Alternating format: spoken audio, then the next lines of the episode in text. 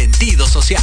Las opiniones vertidas en este programa son exclusiva responsabilidad de quienes las emiten y no representan necesariamente el pensamiento ni la línea editorial de Proyecto Radio MX.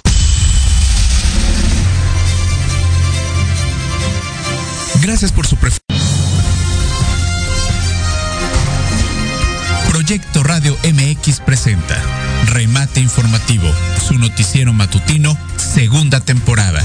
Noticias nacionales, internacionales, entretenimiento, deportes, teatro y todo lo sobresaliente de esta semana en México y en el mundo. Con Alejandro Catalán, Avid Bernal, Uriel Vilchis, Laura Pulido y Fernando Leone. Y su gran equipo de colaboradores y periodistas. Comenzamos.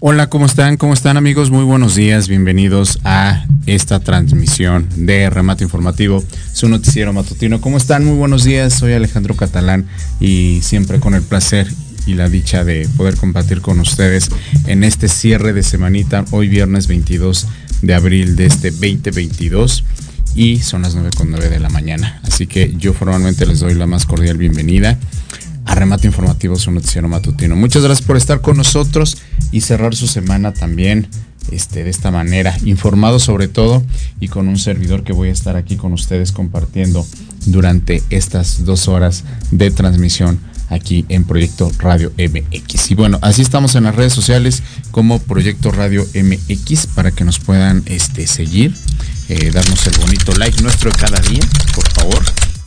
Eh, Proyecto Radio MX, así estamos en redes sociales, Facebook, Twitter, Instagram y así estamos en la, en la página oficial también a través de la plataforma que es www.proyectoradiomx para que también ahí puedan checar los podcasts, puedan ver los programas, la programación de todos los colegas y compañeros locutores que integramos esta familia de Proyecto Radio MX. Por favor, síganos a través de las redes sociales y sigan a través de la plataforma, por favor, de internet. Es muy importante para nosotros. Y, a, nos encontrarán como Remate Informativo Noticiero Matutino. Así estamos también en las plataformas digitales de Facebook y también nuestra cuenta en Instagram. Y de hecho ahorita también está este, la, eh, la transmisión totalmente en vivo a través de Facebook Live, tanto de Proyecto Radio como de Remate Informativo. Ahí ustedes nos pueden encontrar. Ya está el Facebook Live. Si quieren mandar saluditos, ahí con todo gusto los vamos a poder estar leyendo a través de, la, de la página del Facebook Live para que nos sigan y puedan estar con nosotros y nos acompañen durante esta mañana aquí en Proyecto Radio Remate Informativo, en Noticiero Matutino. Muchas gracias y bienvenidos en esta mañana, en este clima aquí en la Ciudad de México, de todo un poco, lluvia, sol, este viento, aquí hay de todo un poco y evidentemente pues también indicando que pues ya se acabaron las vacaciones. Hoy hoy es el último día hábil de vacaciones. Hoy terminan también ya las vacaciones de Semana Santa, así es, hoy, hoy ya terminan. Hace ocho días, pues bueno, fue Viernes Santo, hubo muchas cuestiones, muchos, muchas actividades aquí en nuestra ciudad y en todo el país y prácticamente también en todo el mundo. Hubieron muchas cuestiones de por Viernes Santo, pero bueno, no tuvimos programa, sin embargo, pues hoy estamos retomando. Y de antemano también me mando un gran saludo a la gente. Estuve algunos días eh, fuera de la Ciudad de México. También anduve en Hidalgo, en el estado de Hidalgo. Anduvimos también allá en, en, Zacatecas. Estuve nuevamente en Aguascalientes. Estuve en la Feria de San Marcos. Entonces ya les platicaré más adelante. Traigo algo de la Feria de San Marcos justamente, que es muy importante en el estado de Aguascalientes. Y bueno, sobre todo me da mucho gusto la reactivación económica que estamos dando ya en el país a través de, estas vacaciones que se acaban de suscitar y que bueno que sigamos apoyando sigamos apoyando y me da mucho gusto que la gente este, esté saliendo ojo hay que seguirnos cuidando pero este bueno bueno traemos muchas noticias el día de hoy yo les pido que nos acompañen en verdad como siempre vamos a tener un programa entretenido con mucha información y muchas situaciones que en verdad este, les vamos a agradecer que se queden con nosotros. Estoy como arroba Alex Catalán MX en redes sociales, Facebook, Twitter, Instagram y la red profesional en LinkedIn. Síganme por favor.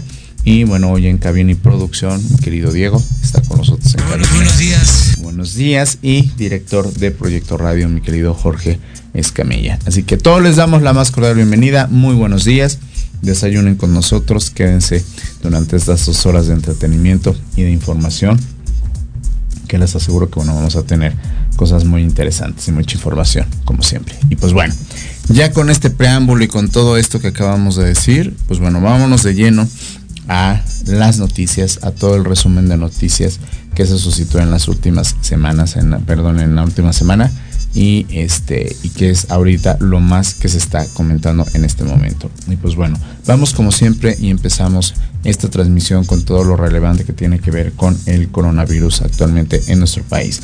Y bueno, la Secretaría de Salud hasta el día de ayer reportó este, el avance de la pandemia, su, su reporte diario de cómo va avanzando la, la pandemia en nuestro país. Y bueno, nos descifró lo siguiente. El número de casos positivos confirmados hasta el día de ayer fueron de 1075 casos.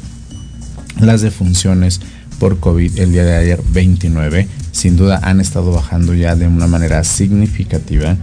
El total de casos positivos que fueron confirmados por COVID en México desde que empezó la pandemia son 5.731.635 y también el total de defunciones confirmadas en nuestro país son de 324.033 personas. Ojo, esto tiene que ver solamente en cuestión de nuestro país, más aunado a esto, este, se están haciendo reajustes siempre en las cifras y pues bueno, mientras y toda esta situación lo vamos a estar aquí reportando. Eh, sí ha bajado significativamente eh, en estas fechas tanto los contagios como los decesos. Habrá que esperar, esperemos que así suceda y no pase que después de las vacaciones siempre vienen repuntes. Entonces esperemos que ahora en estas vacaciones y la gente si tomó o no sus precauciones se verá en los próximos días este, se estará viendo en las cifras que está reportando la Secretaría de Salud, si es que hicimos o no caso en relación a todo esto que está pasando el coronavirus. Hay gente que sigue utilizando el cubrebocas, hay gente que ya no lo usa ni siquiera, este, que justamente ah, en relación con esto hay algo bastante, bastante interesante que tiene que ver con el por qué este, ya quitaron justamente el, el cubrebocas en el estado de Monterrey ya lo dejaron este, como una opción que de alguna manera, este, pues sí, o sea, es, solamente lo puedes utilizar en, este, en lugares cerrados, perdón, este, sí, perdón, en lugares cerrados y en lugares abiertos en Monterrey ya lo pueden este, mantener sin cubrebocas. Eso ya está sucediendo en esta ciudad. Y siguiendo justamente con estas noticias del coronavirus, bueno, también otra noticia que este, se salió en estas, en estas anteriores fechas fue esto de la aplicación de la cuarta dosis de vacunación contra el COVID aquí en la Ciudad de México.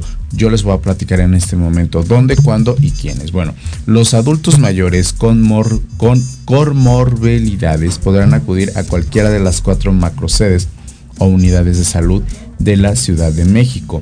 La Secretaría de Salud nos informó que a partir del martes 19 de abril, o sea, el martes pasado, ya se abrirán macrosedes de vacunación para los adultos y jóvenes que requieran una dosis. En este programa se han incluido los adultos mayores con comorbilidades que, es este, que tengan tres dosis para recibir un cuarto refuerzo de COVID. Es importante mencionar que solo se aplicará la vacuna a aquellos adultos mayores que se hayan aplicado las tres dosis este bueno este anteriormente a este antes del 19 de diciembre es decir que tengan por lo menos cuatro meses de haber recibido la inoculación este en este caso pues muchos adultos mayores se estuvieron vacunando justamente a finales de eh, del mes de año y que ahora pues bueno posteriormente ya pueden ellos este, en estas fechas ya pueden solicitar la cuarta dosis de la vacuna bueno cuando se aplicará como les acabo de, mencionar se puede asistir a las macrosedes por las dosis de refuerzo del martes 19 de abril y hasta el 30 de abril, excepto el domingo 24. O sea, este domingo no va a haber inoculación. El horario de atención será de 8 de la mañana hasta las 4 de la tarde y los centros de salud empezaron a recibir a los ciudadanos desde el día lunes. ¿Dónde se aplicará? Bueno, las macro sedes destinadas para este fin serán el Centro Cultural Jaime Torres Bodet del Instituto Politécnico Nacional en la alcaldía Gustavo Amadero, la Sala de Armas en Ciudad Deportiva en Iztacalco, el Centro de Estudios Científicos y Tecnológicos número 7, conocido como la Boca 7, que se encuentra en la alcaldía Iztapalapa, y el Centro de Estudios Navales en, en Ciencias de la Salud, que es el Censis Marina, que se encuentra en Coyoacán.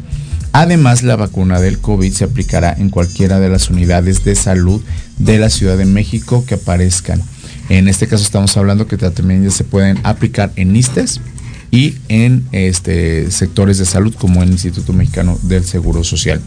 Este, también en estas macro sedes es muy importante, se van a atender a quienes no hayan recibido ni la primera ni la segunda dosis. Entonces, este, pues bueno, muy importante que quienes aquellos que no se han podido todavía vacunar lo puedan hacer. Todavía están a tiempo de que esto pueda suceder. Así que por favor, acudan si es que no han aplicado con las, con las vacunaciones. Ahora, ¿qué vacuna se va a aplicar. Muchos nos vamos a preguntar, bueno, ¿y qué vacuna se aplica? Bueno, la vacuna que se va a aplicar es la AstraZeneca, en la que se va a estar aplicando.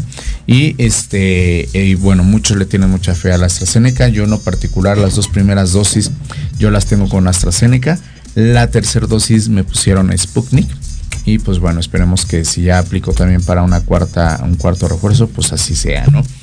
Ahora, ¿Qué documentos necesitamos? Porque muchos sabemos que teníamos que llevar el CURB, identificación, comprobante de domicilio, etcétera, ¿no? Como son solamente cuatro macrosedes, no te están solicitando este, mucho la cuestión de vacunación. Solo lleven el expediente de su última dosis este, y su identificación oficial. Lleven eso, o sea, de, la última que les pusieron, lleven ese expediente y también lleven la identificación este, de salud. Ahora, si tienes problemas de comorbilidad, que digas tú, bueno, ¿qué pasa? Yo no me puedo mover y todo esto. Sabemos que desde que empezó la campaña de vacunación, desde la primera dosis, lo que está sucediendo es que justamente tú puedes llamar a Locatel al 56 58 11 11 y ellos van a gestionar para que puedan aplicarte la vacuna a tu domicilio. Honestamente y por experiencia propia yo les puedo decir que no ha sido una buena experiencia. Eh, cuando en un caso particular, cuando mi papi todavía estaba con vida, yo solicité eh, la vacuna a través de Locatel y nunca fueron. O sea, falleció mi papá. Digo, no, no falleció por COVID mi papi, pero este sí solicité la, la vacuna a través de Locatel. Sí te toman la llamada, te toman datos, pero nunca han ido se los comento como experiencia propia. No quiere decir que eso aplique en todos lados, pero abusados con esta situación. Y si lo hacen, por favor, insistan y llamen a Locatel para que puedan ser ustedes atendidos. Porque de una u otra manera, este, pues Locatel este, no hace como mucho, mucha énfasis en ese sentido. Pero bueno, ustedes ahí pueden checar, ya pueden ver todo esto. Entonces, sin lugar a duda, este, ustedes pueden este, checarlo para que puedan ir este, y darse una vueltecita en estas situaciones y puedan ustedes ver, este, pues bueno, esta cuestión de la vacunación. Entonces, pues bueno, ahí está la información. Esto es lo más relevante que tiene que ver con el COVID. Más adelante mencionaré algo que tiene que ver con el repunte en Shanghái y todas estas ciudades. Esto los voy a mencionar un poquito más adelante. Pero bueno, por lo menos eso es en COVID aquí en nuestro país. Siguiendo con las noticias y algo muy importante, lo que les decía un poquito ahorita al inicio del programa, salieron y bueno, eh, el día de hoy es el último día hábil de las vacaciones. Fueron dos semanas y han sido dos semanas intensas en donde muchos vacacionistas este, pues hemos eh, visitado algunos puntos estratégicos de este país. Los lugares estratégicos más visitados sobre todo han sido los lugares de playa, que eso siempre han sido, este, pues sin duda alguna, y, por mucho tiempo los lugares eh, turísticos más emblemáticos eh, que tenemos en este país, que tenemos unas playas hermosas. Aguas nada más con cuidarlas, porque luego se deja el, el basurero tremendo en las aguas. De hecho, también en el Caribe mexicano, allá por Cancún y todo eso, aparte de los turistas, les llegó el sargazo. Así que este, están padeciendo mucho también allá en el Caribe por toda esta situación que está pasando con el sargazo. Pero ahora, este, pues bueno, los destinos turísticos, como digo, este, de, casi siempre ley son las playas. Pero, ¿qué pasa con nuestra Ciudad de México? O sea, la Ciudad de México también aquí tenemos muchos lugares y muchas este, oportunidades en donde podemos este, pues pasar las vacaciones. De hecho, mucha gente en provincia este, viene a la Ciudad de México y nosotros pues nos vamos, ¿no? Nosotros salimos de aquí y muchos llegan aquí. Pero, este, bueno, ¿qué pasó aquí en la Ciudad de México? Afortunadamente la CDMX registró un repunte de ocupación hotelera durante toda esta Semana Santa. La Asociación de Hoteles Locales dio a conocer que se generó un promedio del 58.19% este, de, de ocupación vacacional. Sin embargo, este no quiere decir que nos fue excelente, excelente, no, porque este no pudimos superar las últimas vacaciones que, fueron de Semana Santa, que fueron en el 2019, en donde sí hubo un repunte bastante bueno. Y este, este año solamente se obtuvo un 59.40% de ocupación hotelera, que así que un poquito más de la mitad solamente. Este, bueno, pero durante este periodo de Semana Santa se presentó aquí en la Ciudad de México un, este ligero este porcentaje, este repunte de ocupación hotelera. Y bueno, este, esto, la verdad, no fue suficiente para alcanzar los niveles prepandemia, por lo que la consolidación de una recuperación para la industria turística capitalina sigue pendiente. ¿Qué quiere decir? Que no podemos todavía cantar victoria aquí en la Ciudad de México. De acuerdo con el reporte de la Asociación de Hoteles de la Ciudad de México, a la que se tuvo acceso, pues durante las semanas antes este 2022 se alcanzó un promedio de 58.19 de ocupación hotelera en esta urbe. Y si bien superó evidentemente el promedio del 2021 donde los niveles fueron de 19.33 o sea estuvimos pésimos se sigue sin alcanzar la ocupación que se generó en el 2019 con 59.40% por la pandemia evidentemente y por la declaratoria de la emergencia sanitaria que implicó el cierre de hoteles. En el 2020 no se generaron datos sobre este indicador. Y bueno, este, la tarifa promedio, más o menos, en el 2022 se colocó en un promedio de 1.467.9 pesos, mientras que en el 2021 fue de 1.072.1 pesos. Entonces, este, las 10 zonas que se, que se manejan con mayor repunte hotelero durante este tiempo, bueno, fueron el centro histórico con el 70.38%, seguido de Paso de la Reforma, y la colonia Cuauhtémoc con 67.37%, zona rosa con 65.63% y en la zona del aeropuerto con 64.15%. Le siguen Roma Condesa con el 58.90%, después zona de Chapultepec y Polanco con 50.55%, así como Insurgente Sur y World Trade Center con 44.58%. Y ya en las últimas posiciones se encuentra toda el área de Perisur Hospital y con 43.70%, seguido de Centro Banamex, Norte y Tlanepantla con 35.17% y Santa Fe con el 27.46%. Entonces, pues bueno, este, bueno, eh, sí superaron las proyecciones que se tenían, sin embargo, bueno, tenemos esta situación en donde se va a seguir este, manejando todo esto. Y bueno, pues esto es una muy buena noticia que tiene que ver con el repunte este, de esta situación. Va a haber un tianguis turístico este, próximamente para también impulsar toda esta situación. Y pues bueno, lo importante es que se está reactivando ya la economía este, que tiene que ver aquí en nuestro país en relación a toda esta situación. Y pues bueno, este, son buenas noticias, la verdad, son buenas noticias. Y eso es lo mejor que podemos hacer. Son buenas noticias. Así que, este, pues bueno, ahí está la información de cómo fue aquí en la Ciudad de México. Y bueno, pasando a otros temas un poco más ya eh, de política, pues bueno, tenemos que el Congreso, bueno, este pasó durante toda esta semana que fue muy polémico toda esta situación. El Congreso mexicano aprobó la nacionalización del eh, litio y bueno, esto lo hicieron justamente en tiempo récord. Y bueno, ¿qué pasó? Pues bueno, una mayoría de senadores vota a favor de la iniciativa este, de López Obrador, pese a las dudas sobre la capacidad del Estado para explotar el mineral y a las críticas por las prisas. Bueno, este, solo el Senado mexicano podrá explotar el litio. Así lo ha aprobado este martes el Senado, tan solo dos días después de que el presidente Andrés Manuel López Obrador enviara la propuesta. Los cambios a la ley minera prohíben las concesiones a empresas para extraer este valioso mineral utilizado en las baterías eléctricas. La oposición ha criticado la celeridad con la que se ha llevado el proceso y ha cuestionado la capacidad del Estado para asumir esta nueva responsabilidad ante la falta de presupuesto. Con esta aprobación, el gobierno se apuntó un tato a su favor tras el rechazo de la reforma constitucional en materia eléctrica. O sea que el Senado ha adoptado la iniciativa de esta, en esta situación por 75 votos a favor de Morena y aliados y 45 en contra de la oposición este, después de ser discutida en comisiones en la mañana.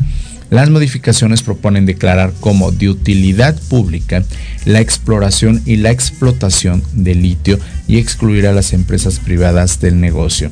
Se reconoce que el litio es patrimonio de la nación y su exploración, explotación y aprovechamiento se reserva para uso exclusivo del pueblo mexicano.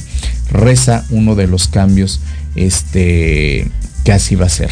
Además, se, crea que uno, se creará perdón, un organismo público descentralizado para controlar las cadenas de valor económico del mineral.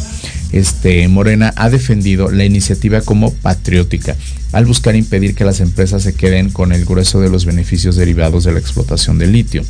Y, este, y bueno, han declarado el senador monerista Alejandro Armenta que lleva años reclamando esta nacionalidad del litio. Y bueno, este, la oposición como siempre criticó los fallos en la iniciativa por las prisas con las que se quería aprobar esta iniciativa, pero la propuesta han señalado que se está contradiciendo a la constitución de que no, de que la, el litio tiene que ser estratégico solo para el Estado.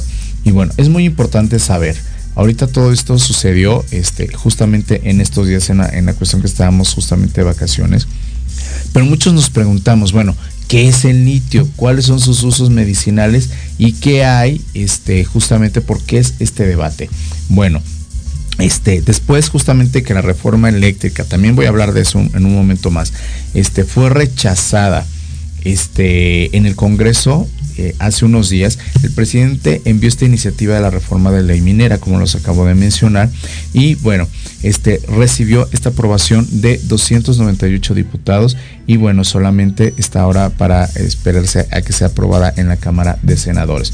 Pero bueno, ¿Qué pasa con el litio? ¿Cómo podemos ayudar a una persona que sufre depresión o tristeza? Para esto sirve mucho el litio. El litio es un metal alcalino natural que está presente en el cuerpo en cantidades mínimas y que es utilizado para el tratamiento de ciertos trastornos psiquiátricos. El litio está aprobado para el tratamiento del trastorno bipolar en su fase de manía, algunas psicosis y pacientes que tienen intentos suicidas constantemente y que no logramos estabilizar al estado de ánimo.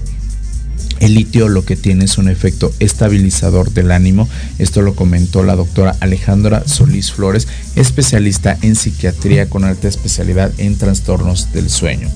Este, y de acuerdo, bueno, también al Servicio Nacional de Salud, este, puede ayudar el litio para la manía, la hipomania y los periodos regulares de depresión, como lo acabo justamente de mencionar. Ahora, ¿cómo se obtiene el litio?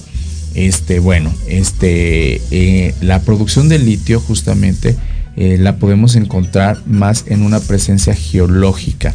Este, por ejemplo, los australianos lo extraen de un tipo de roca llamada pegmatita que, se, que requiere de una mina tradicional y luego de un tratamiento químico. Y este, pues bueno, hay muchos países que lo obtienen de diferente forma. ¿Qué está pasando con esto? Bueno, a diferencia de otros países, México cuenta con litio en arcillas o litio en sedimentos, pero por el momento, según indicó a la Torre Campos, que es un gran geólogo de este país, no hay ninguna explotación comercial funcional en el mundo a escala industrial. Actualmente en realidad solamente tenemos un yacimiento conocido, dimensionado que eventualmente pudiera entrar en producción, nos explicó este geólogo que es a la torre, eh, este, este, a la torre Campos. Sin embargo, el director de SIN dijo que va a ser necesario realizar una serie de trabajos exploración e investigación que requieren entre 5 y 10 años para que los inversionistas puedan ver una utilidad este, mayor a esto que tiene que ver con el litio. Entonces es muy importante continuar y checar, darle continuidad a todo esto que va a haber con el litio. Porque hasta donde tenemos entendido, no había habido este, una reforma que nos hablara acerca de esto que tiene que ver con el litio. Entonces vamos a estarle dando seguimiento a esta nota porque en verdad sí es muy importante checarla por la cantidad de este intereses que va a haber aquí en la explotación del litio. Así que bueno, vamos a seguir con esto. Mientras vamos a seguir con un corte comercial. Regreso con más noticias y más información aquí en Remate Informativo Noticiero Matutino. Síganos en redes sociales y por favor coméntenos. Y aquí estamos con ustedes en este último viernes de vacaciones, de vacaciones. Y regresamos aquí a Proyecto Radio MX. No se vayan.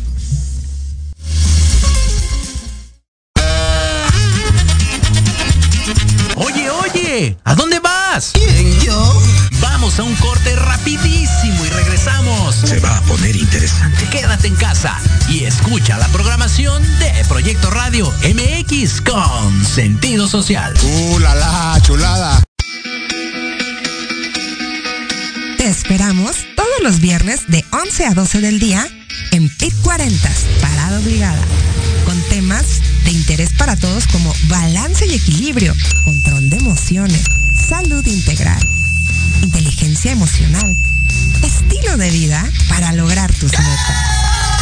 Un programa creado para y por personas de 40 y más, o sea, chavorrucos. Solo por Proyecto Radio MX, con sentido social. No te pierdas el termómetro de las estrellas con Alejandro Rubí, donde te contaremos todo lo que quieres escuchar de los famosos. Con muchas exclusivas, invitados y sin 12 a 13 horas por Proyecto Radio MX con sentido social.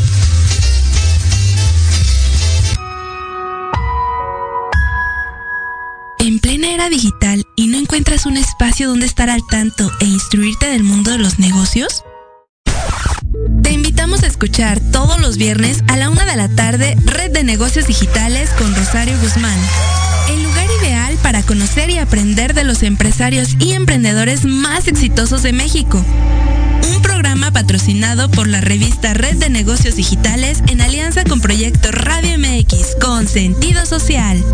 Solo por www.proyectoradiomx.com.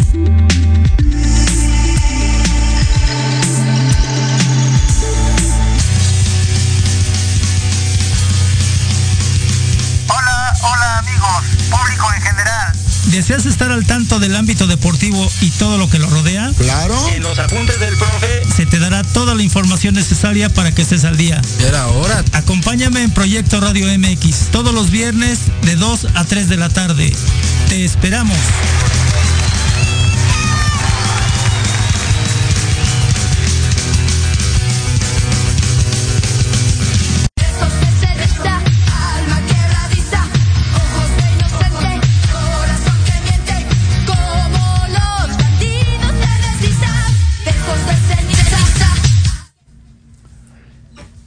Regresamos, Proyecto Radio MX en redes sociales y Remate Informativo Noticiero Matutino. Compartan, eh, sigan con nosotros. Estamos totalmente en vivo hoy, 22 de abril de este 2022. Y bueno, continuamos con más noticias y justamente este, hablamos hace rato de todo lo que tenía que ver con la legislación que se dio en relación con el litio. Y pues bueno, vamos a hablar ahora de la contraparte. Este, evidentemente, como lo dije hace un momento, lo que fue eh, la ley del litio, este, bueno, la oposición eh, mencionó eh, estas prisas por lo que se aprobara esto justamente. Y justamente la cuestión ahora que tiene que ver, bueno, a contraparte de- del presidente, pues bueno, este, pues bueno, votaron en contra este fin de semana, de hecho el domingo, este, se votó y se hizo todo esto que tiene que ver con, con este revés que le dieron a la reforma eléctrica. Y bueno, justamente, este, vamos a ver justamente qué pasó. Y bueno, ¿qué dijo Andrés Manuel López Obrador? Bueno, lo primero que mencionó fue traidores a la patria. Así calificó a los legisladores que votaron en contra de la reforma eléctrica. Y bueno, esta iniciativa de la reforma eléctrica que envió nuestro presidente al Congreso de México, pues bueno, fue desechada este domingo cuando diputados de oposición votaron en contra, argumentando que el proyecto dañaría la inversión privada nacional y extranjera y violaría las obligaciones internacionales del país. Este, y bueno, fue justamente lo que mencionaron. Fue muy, fue muy este. eh, pues cómo les podré explicar fue fue muy estu- estuvo este domingo este muy muy caótica esta situación por lo mismo de, lo que estaba sucediendo sin embargo sabemos que muchos diputados estuvieron inclusive durmieron desde el día sábado en las instalaciones del Congreso para poder estar allá presentes y ser de los primeros en poder estar eh, ahí al momento de que esta ley se desechara este había habido indicios en que se iba a aprobar esta ley energética que el presidente había propuesto. Sin embargo, pues el domingo la mayoría este votó en contra de esta ley que sin embargo, pues bueno, López Obrador no quedó en absolutamente nada contento y se cree que justamente a raíz de eso fue que se hizo de manera express toda esta alianza para poder ser aprobado también el litio en nuestro país. Hace rato lo mencionaba que la oposición también dijo esto es porque quieren verlo como de manera urgente. Evidentemente sabemos que la política ficción así suceden y hay muchas situaciones, pero aquí la cuestión y lo más importante es lo que está pasando con la ley energética, que bueno, fue desechada, fue echada para atrás esta ley que propuso el presidente Andrés Manuel este, López Obrador y que bueno, que de alguna manera este, ahora con lo del litio, digamos que eh, tiene esta gran contraparte. Vamos a darle seguimiento a esto que tiene que ver con el litio, pero lo que es la reforma eléctrica, definitivamente Andrés López Obrador, Andrés Manuel, perdón, López Obrador, este quedó, quedó pues no muy, muy contento. carajo! Pues sí, yo creo que sí, totalmente. Este quedó porque este sí está, sí está complicado. Este, sí está complicado. Este, por esta situación que les estoy mencionando. Este, y pues bueno, vamos a estar, como les dije, vamos este, a estarle dando seguimiento para que este, lo podamos checar y este, ver qué es lo que está sucediendo en relación este, con la reforma eléctrica, porque todavía, todavía sabemos justamente este, todo esto que está sucediendo y pues bueno, vamos a ver y darle seguimiento a lo que conlleve a esto de la reforma eléctrica. De entrada, fue desechada, no va a haber ningún cambio a la reforma eléctrica, todavía este, gente este, privada va a poder todavía querer ofrecer los servicios, no solamente la CFE, que era una forma de apoyar solamente a la CFE de este país, pero pues al no ser este, autorizada, tiene que ver ahora este, que pueda haber economía mixta, tanto pública como particular. Y bueno, este, así que bueno, vamos a checar y vamos a darle el seguimiento que esto conlleva. Así que bueno, pues ahí está. Justamente vamos a seguir más adelante y perdón, y en, en unas semanas más adelante en relación a lo que conlleve a estas reformas tanto de litio a la reforma eléctrica. Y bueno, hace un momento también mencioné esto que tiene que ver con, con- con el COVID, pero en la cuestión que tiene que ver con el mundo. Ahora, ¿qué, ¿cuál es la relevancia y cuál es la situación que ahora tiene que llevar? Bueno, es en Shanghái. Este, sabemos que justamente China ahorita está viviendo también un periodo de aislamiento muy severo y, este, y aún así el confinamiento no está frenando el- la racha de COVID que está viendo. Justamente en Shanghái, que es, es donde vamos a hablar, se han detectado 438 casos confirmados casi por día y este son casi la mayoría están siendo asintomáticos. Estamos hablando de una cantidad de más de 10 mil asintomáticos lo que están reportando, lo que supone un aumento severo respecto a lo que está sucediendo justamente en Shanghái en estos tiempos de confinamiento. Y bueno, ¿quiénes la están padeciendo más este confinamiento justamente? Y bueno, este están tomando duras medidas la gente en Shanghái y por este por justamente poder frenar un poco lo que tiene que ver con el rebrote de estos casos de COVID. Pero van a decir qué está pasando allá, cuál es el repunte. Bueno, a, China, la- toda la parte de China y en especial Shanghái, le está, este, están ahorita con el rebrote de Omicron. Es el contagio que están recibiendo ahorita. Y bueno, este, ahora sabemos que las personas que se tienen que resguardar primero son los ancianos y Shanghái lo está haciendo.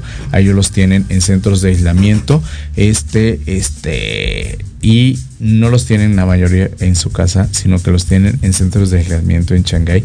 Y esto quieren que de alguna manera tanto prevenir la parte que corresponde hacia con ellos para que no puedan ser contagiados y de alguna manera también la cuestión que tiene que ver con el frenado de eh, contagios en relación al COVID en, en China.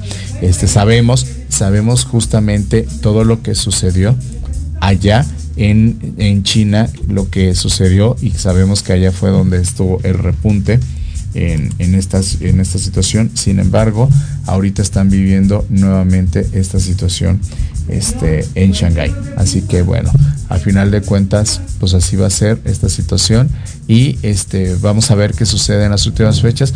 Afortunadamente en país como en China eh, se toman estas medidas drásticas que tienen que ver con COVID. Sin embargo, al parecer no se está reportando tampoco un índice mayor en cuestión de muertes porque sabemos que ya las vacunas están ah, siendo utilizadas por esta situación. Así que bueno, ah, vamos a seguir con esto que tiene que ver con el COVID. Reiteramos, el COVID no ha terminado, señores, hay que seguirnos cuidando, pero sí Shanghái está pasando un momento muy complicado en relación al repunte por Omicron en ese país. Y bueno, eh, siguiendo un poquito en el ramo de las noticias internacionales, bueno, este, la guerra de Ucrania este, y, y de Moscú. Bueno, eso, este, bueno, vamos a hablar un poquito de eso porque sabemos por lo que, lo que conlleva todo esto. Y bueno, este, Rusia se fija como objetivo tomar Donbass y todo el sur de Ucrania. La ONU cifra más de 5.1 millones de refugiados que están huyendo del conflicto.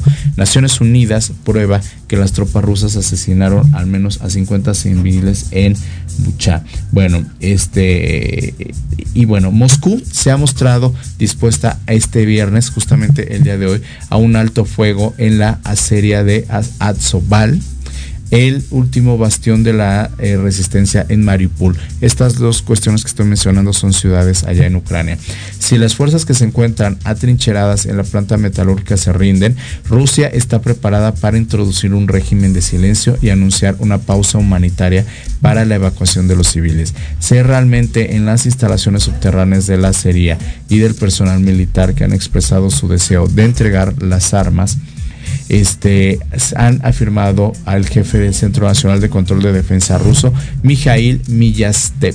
Rusia planea tomar el control total de la región de Donbass, este y el sur de Ucrania, según ha dicho el general Rustan Minekalev vicecomandante del distrito militar del centro de Rusia. El alto mando militar ha afirmado que Moscú planea establecer un corredor terrestre hasta la región separ separatista prorrusa que transistirá en Mon Mondalvia. Ustedes disculpen, pero de repente estos nombres ucranianos y rusos son un poquito complicados. El conflicto ha causado ya más de 5.1 millones de refugiados según la ONU. Los investigadores de Naciones Unidas han hallado pruebas de que las tropas rusas han asesinado al menos a 50 civiles en Bucha, que es esta ciudad que se ha visto muy seriamente afectada. A algunos de estos ciudadanos se les mató por ejecución sumaria, ha informado Rabina Shamdasini, del alto comisionado de la ONU para los derechos humanos.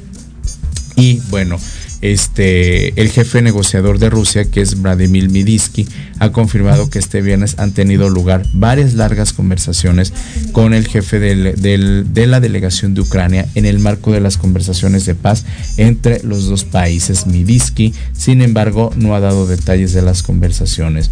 Al principio de esta semana, el Kremlin afirmó que Rusia había presentado una nueva propuesta por escrito, pero el presidente de Ucrania, Volodymyr Zelensky, dijo que no había visto ni escuchado.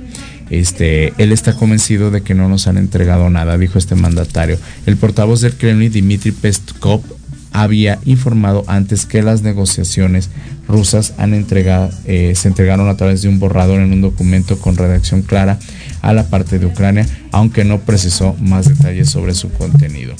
Este, pues bueno, este va a estar complicado todavía toda esta este, cuestión de, del problema con, con, Rusia y este y pues bueno ni hablar eh, vamos a seguir este van ya 60 días de guerra aproximadamente y el parecer todavía no va a haber la tregua que se está esperando y que se necesita para que esto pueda terminar un poco.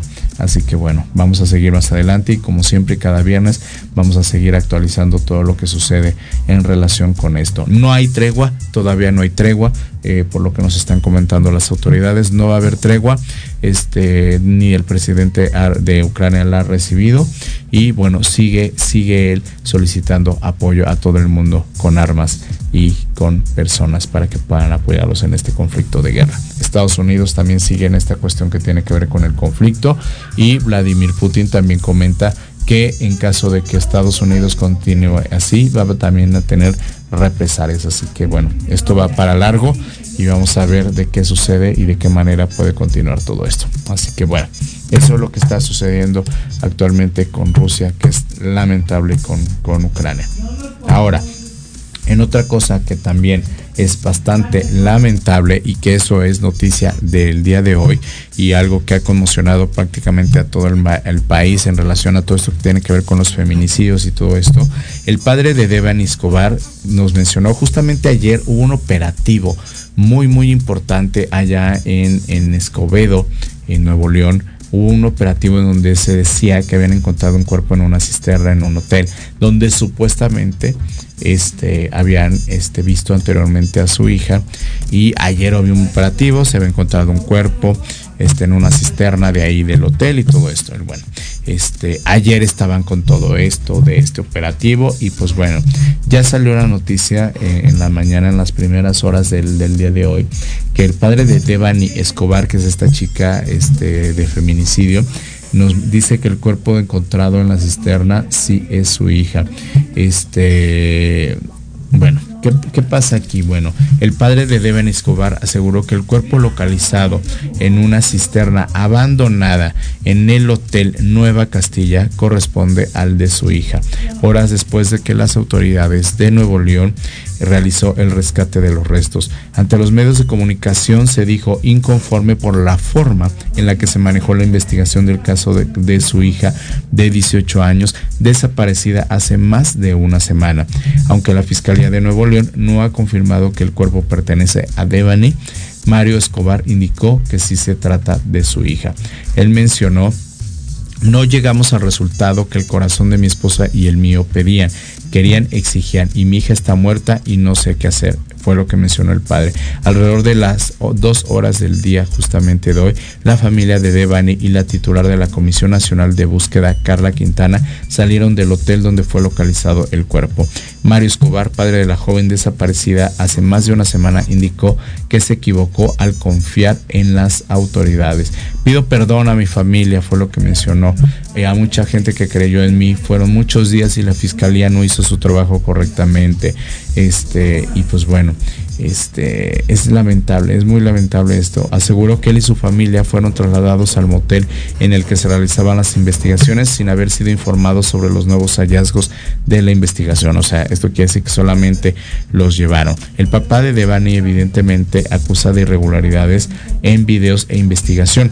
Denunció él públicamente que hay irregularidades en los videos que le fueron mostrados de las cámaras de seguridad del sábado 9 de abril, la última, la última noche perdón, en la que fue vista Devani. Este, el padre de Devani también afirmó que existen irregularidades en el caso de la desaparición de su hija, ya que fueron varios días los que estuvieron buscando alrededor de la zona y pues resulta ser que este, pues bueno, la fueron a encontrar ahí, ¿no?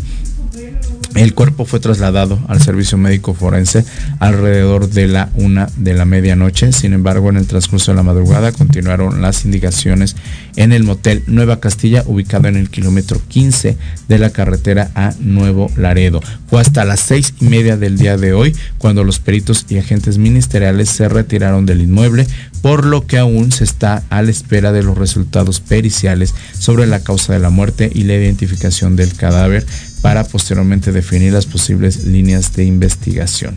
Él, la ropa y crucifijo, dijo el papá, coinciden con la última foto de la joven. Este, y bueno, este, Devani, pues bueno, fue, se vio desaparecida el día 9 de abril en el municipio de Escobedo. Fue vista por última vez en la colonia Nueva Castilla y contaba solamente con 18 años de edad. Este, pues bueno, vamos a ver en qué procede y qué sigue este, en este caso de Devani y este, a la espera de saber ya los resultados periciales en esta situación. Y pues bueno, es muy lamentable, es muy lamentable un caso más de feminicidio en nuestro país y vamos a darle seguimiento a ver cómo continúa.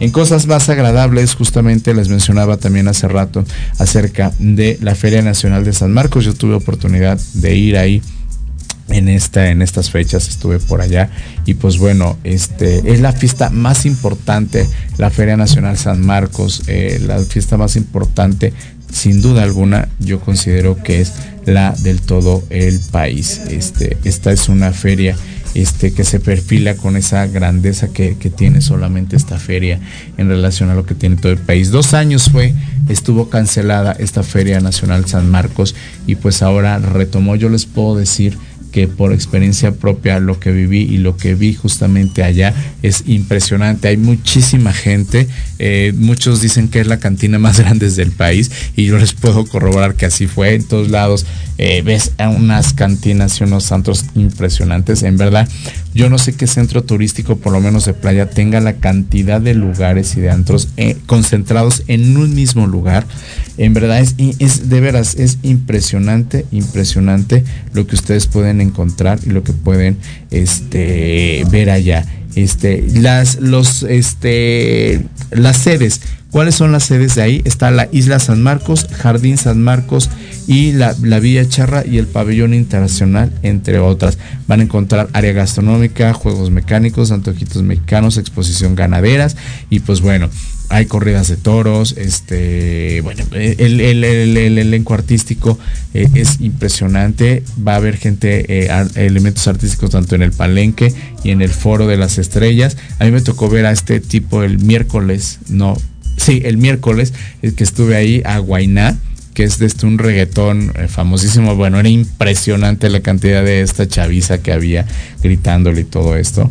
Y bueno, hoy, hoy que es 22 de abril, va a estar este Sebastián Yatra en el Palenque. Hoy está Sebastián Yatra y también va a estar Carlos Rivera. Entonces, si quieren darse una vueltecita, ellos van a estar el día de hoy ahí. Este, y en el Foro de las Estrellas, que es un foro enorme, ahí vio vía Guainá. El, el día miércoles. Hoy va a estar, ahorita les digo, el vier, hoy van a estar las grandiosas. Hoy viernes 22 van a estar en ese foro de las estrellas, las grandiosas. Ahí es totalmente gratuito. En el foro de las estrellas es totalmente gratuito, donde sí tienen que pagar en la parte de Palenque, donde va a estar Sebastián Yatra y Carlos Rivera. Ahí sí tienen que pagar.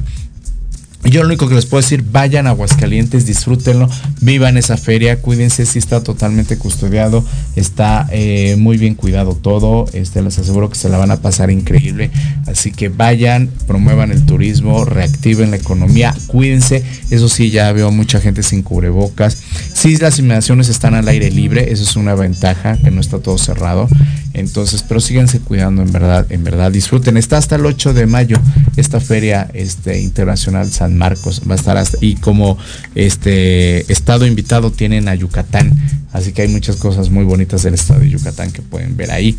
Y pues bueno esto es eh, de San Marcos Feria Nacional San Marcos la más importante del país. Vayan ya está activándose la economía en Aguascalientes y me da muchísimo gusto. Vayan diviértense echen saco de ojo divierten canten y tomen lo que quieran, pero con precaución, porque en verdad está muy interesante. Y para cerrar las noticias ya del día de hoy, justamente hay una, hay una noticia que está trascendiendo, que es, la verdad, sí es muy importante y no me quería ir el día de hoy sin mencionarla, porque, bueno, Banorte confirma eh, las primeras pláticas para la compra de Banamex. El director del grupo financiero Banorte, Marco Ramírez Miguel, indicó que es un proceso que es un proceso que recién empieza y requiere de un análisis a mediano plazo.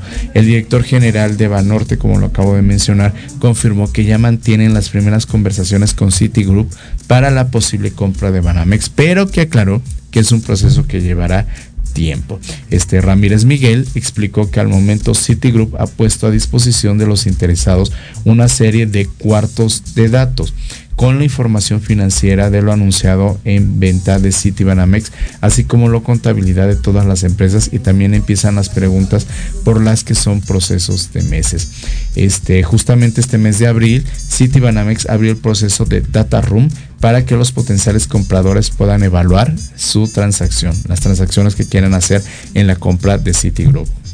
Y en caso de decidir participar y este apoyar a Panamex. Luego de conocer por completo la información, Ramírez Miguel indicó que invitará a todos los empresarios que conforman sus consejos regionales y locales en todo el país, así como clientes que podrán sumarse como inversionistas a la comprar, a comprar, perdón, acciones en este grupo. Y este, y pues bueno, la utilidad del grupo financiero Banorte pues creció al 26% en comparación al mismo mes del año pasado para ubicarse en 10.748 millones de pesos. ¿Y a qué se derivó este incremento en las utilidades de Banorte? Se incrementó en un 18.2% anual en los ingresos por este por intereses netos del grupo. Quiere decir que Banorte está siendo un grupo consolidado financieramente y que tiene la capacidad financiera para subsidiar y ser inversionistas en Citigroup Banamex. Esto va a estar muy interesante.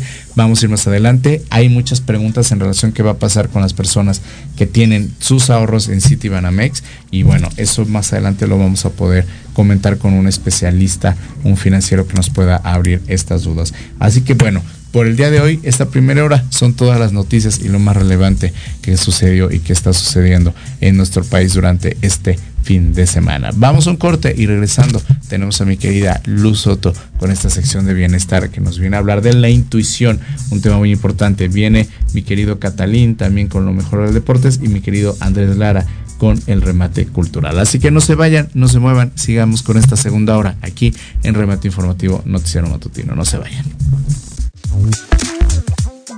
En Proyecto Radio MX, tu opinión es importante.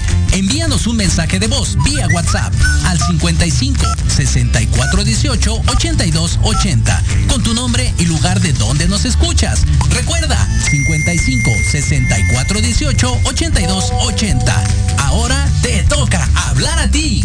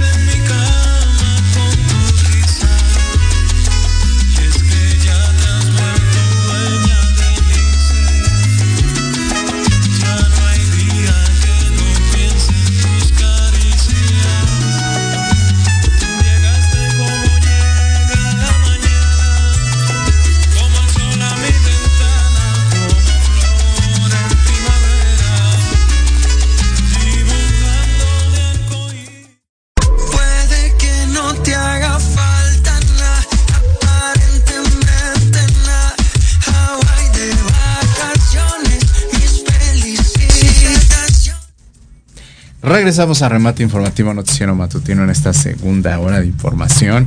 Gracias por continuar con nosotros, compartan y eh, siempre será un placer y un gusto poder estar aquí con ustedes y más con mi querida Luz Soto. ¿Cómo estás? Bienvenida, Lu. ¡Feliz viernes! Último de vacaciones, como le dije ya, último viernes hábil de vacaciones. y ya el lunes otra vez la ciudad empezará a retomar sus fuerzas y como tiene que ser. Así es. Aparte, hoy, 22 de abril, es Día de la Tierra. Ah, mira, qué bonito. Así que, Que no la celebramos a nuestra madre Pachamama, nuestra hermosa tierra que tanto nos da. Y en todos los aspectos, En ¿eh? todos en los todos sentidos. los aspectos, desde los alimentos y muchas otras cosas, ¿eh? Claro que sí. Así que es un buen fin de semana para ir a pasear, ir a la tierra y honrarla, ¿no? Eso es muy bonito, tener ese contacto siempre Sí. con la madre tierra, que Así tiene que ser importante. Oye, Milu, vamos a hablar de la intuición. Pues sí, de la tenemos. intuición, o sea, es bonito el tema y, y la intuición siempre se habla de, de decir, ¿tienes o no la tienes? Yo creo que considero que todos tenemos intuición, pero no todos la sabemos desarrollar.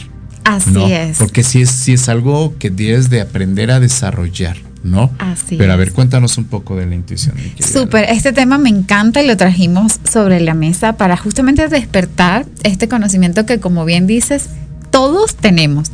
Todos nacemos con este superpoder de la intuición y el tema es que a lo mejor está dormida dentro de ti. Y eso es lo que vamos a ir esclareciendo durante todo este segmento. ¿Qué sucede con esa información que está dentro de ti? Pero hay que separar esta información de creencias implantadas. Estas creencias implantadas son otra cosa.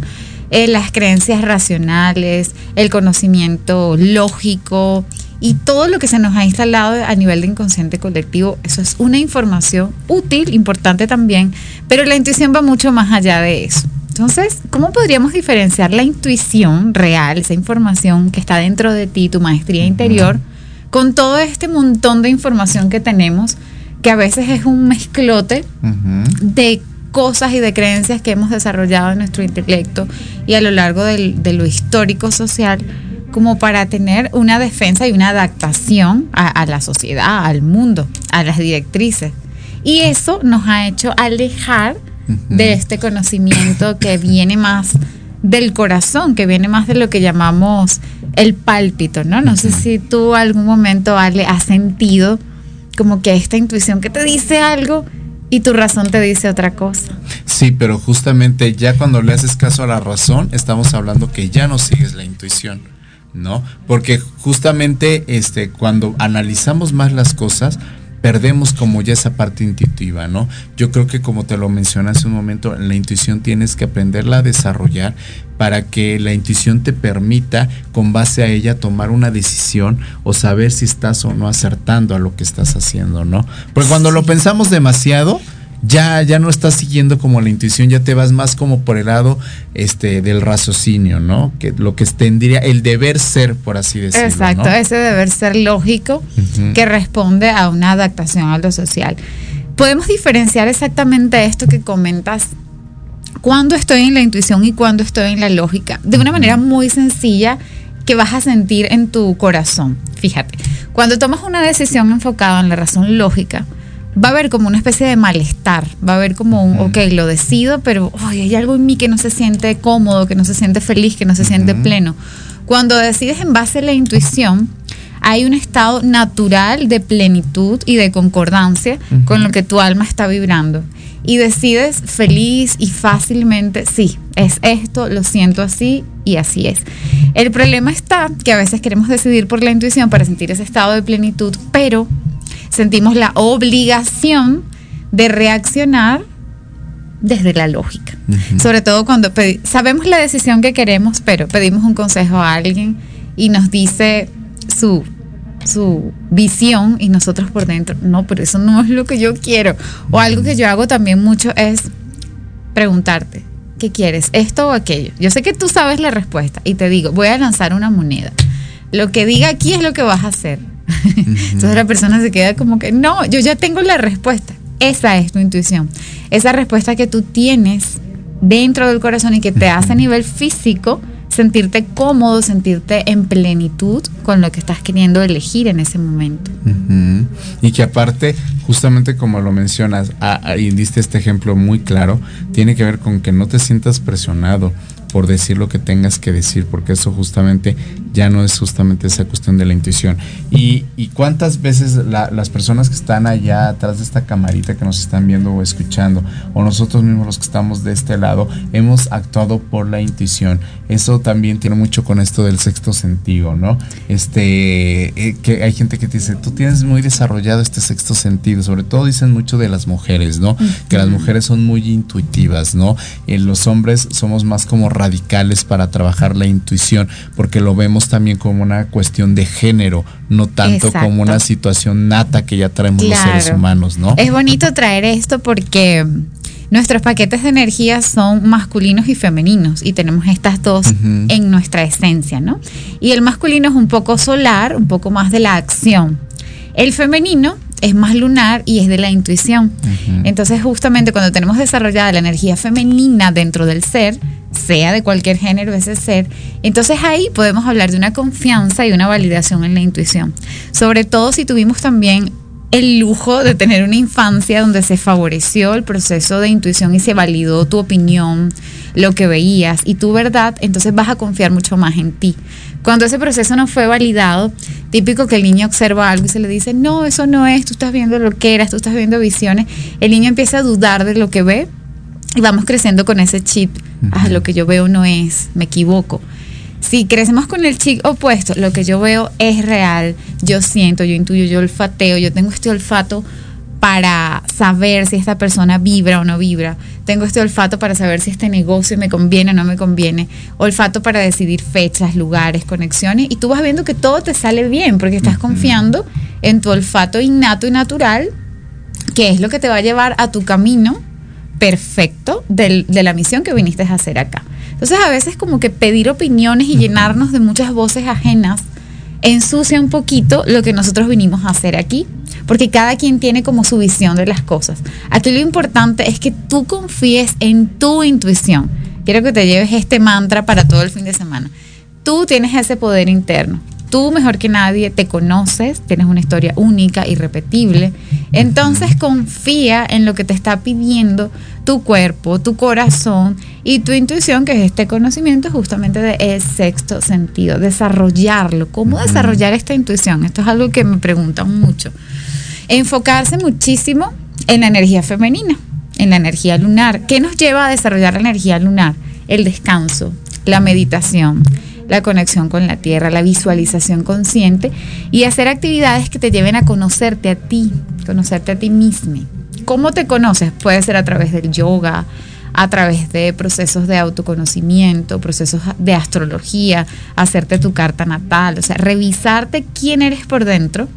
Y en ese proceso de conocerte, tú vas a saber qué quiero, qué necesito, qué deseo, y vas a aprender a confiar otra vez en ti. Porque si confías en ti, podrás entonces confiar en la vida, en el otro, y desarrollar realmente este camino intuitivo que es maravilloso y que es único, porque cuando vibramos así, todo nos sale perfecto. Y aparte que salen perfecto las cosas, mi querida Lu, tiene este, uno aprende a confiar más en uno mismo.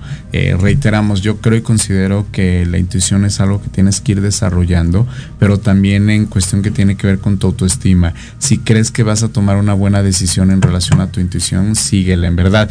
Aquí es error y aprendes, o error y aprendes. O sea, realmente a veces por seguir la intuición podemos decir, pero es que la regué, no pasa nada. O sea, somos, somos, somos seres imperfectos, ¿no? Y podemos equivocarnos mil veces. Muchas veces no actuamos por intuición porque justamente Por pensamos, exacto, por el miedo al que dirán, a tomar una mala decisión. Pero así pasa, en verdad. Obviamente, si hay una situación que tengas, yo considero que también tiene que ver, depende la situación en la que te encuentres. No todo a lo mejor lo puedes resolver con base a la intuición. Algunas cosas sí las tendrás que resolver un poco más razonable, de, de una manera mm, utilizando más la razón. Pero si hay cosas que puedas utilizar con, con la intuición, pues hazlo. Desarrollala, manéjala, no tengas miedo. No importa que seas hombre, mujer, horno de microondas, lo que seas o lo que quieras ser, en verdad. O sea, hazlo y genera este lazo contigo mismo, porque es parte de esta aceptación y este autocontrol que deberíamos tener todos, mi querida Lu. Claro que sí, tenemos el derecho y el deber, yo creo, que de equivocarnos para justamente Claro. poder aprender. Entonces no tengamos miedo en desarrollar esta habilidad intuitiva que todos tenemos, Porque cuando desarrollamos habilidades, eventualmente estamos practicando, eventualmente erramos, ¿no? Como cuando queremos aprender algo, practicamos, practicamos, fallamos, mejoramos, aprendemos, retrocedemos, avanzamos, pero finalmente estamos utilizando ese poder y ese regalo que nos fue dado y no desdeñarlo. Y ciertamente hay momentos en la vida donde vamos a necesitar de la razón lógica para resolver una cuenta, una cuenta matemática. Ahí necesitas la razón lógica. Pero para resolver un desafío que tiene que ver más con el alma y con el corazón, ahí desarrollamos y utilizamos la razón intuitiva, que es un No, tipo de que- inteligencia también. Hasta ya, ya en una situación ya más que tiene que ver a nivel pareja, si usen mejor la razón.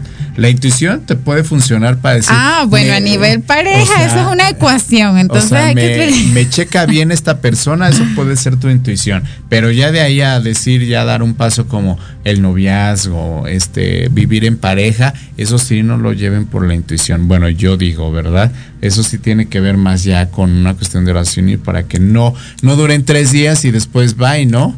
Exacto. Aquí podemos mezclar un poquito las dos, utilizar la intuición para olfatear si esta persona realmente vibra con tus valores, con tus principios, con tu proyecto de vida y utilizar, por supuesto, que la lógica para determinar si realmente vas a hacer vida con esa persona, porque no es cualquier cosa, ¿no? Aquí estamos hablando ya de pensar con el corazón y con la cabeza y con, con todo lo que se nos fue dado para decidir esas decisiones importantes de la vida, ¿no?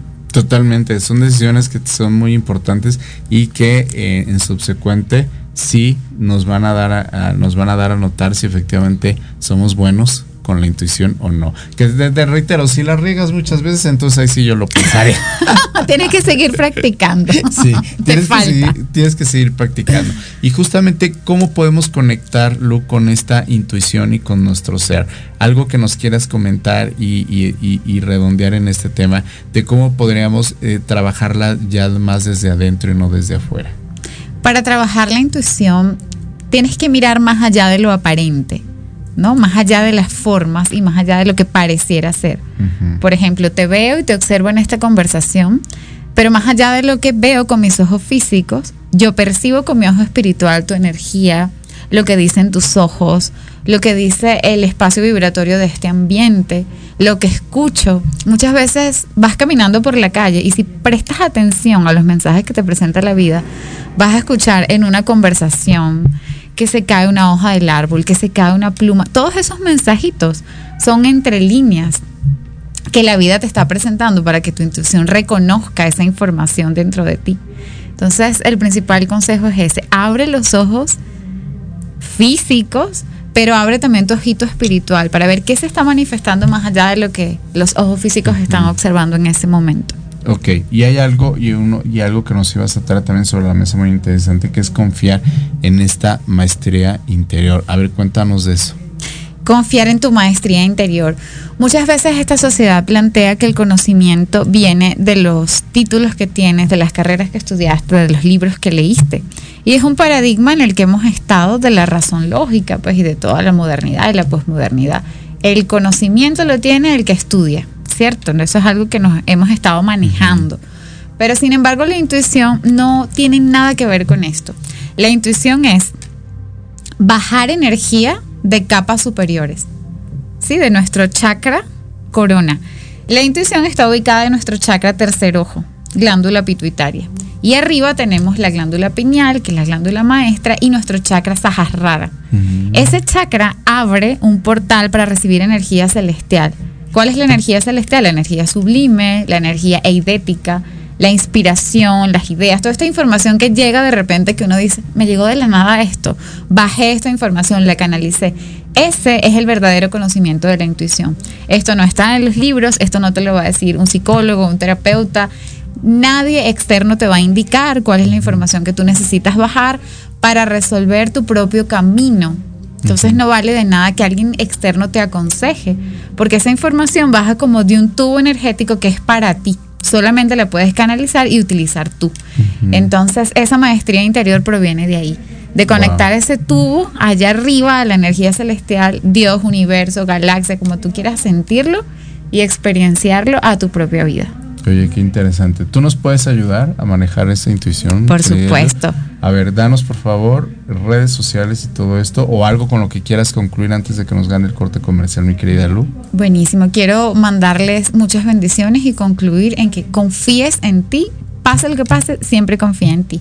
Nos vemos en mis redes sociales, Lou Yoga Soto por Instagram, El Arte del Yoga también, mi proyecto aquí en México.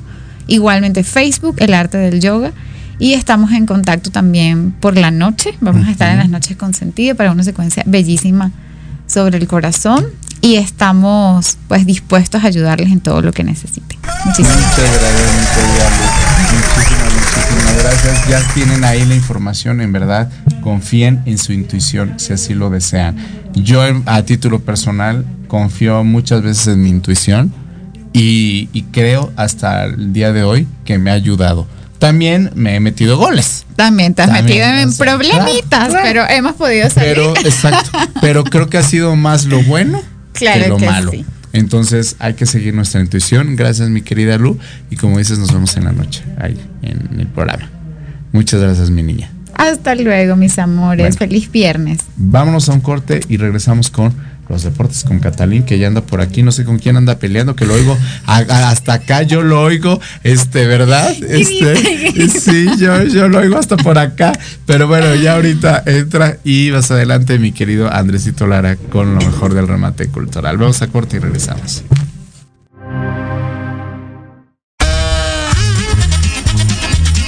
Oye, oye, ¿a dónde vas? Vamos a un corte rapidísimo y regresamos. Se va a poner interesante. Quédate en casa y escucha la programación de Proyecto Radio MX con sentido social. ¡Uh, la, la, chulada!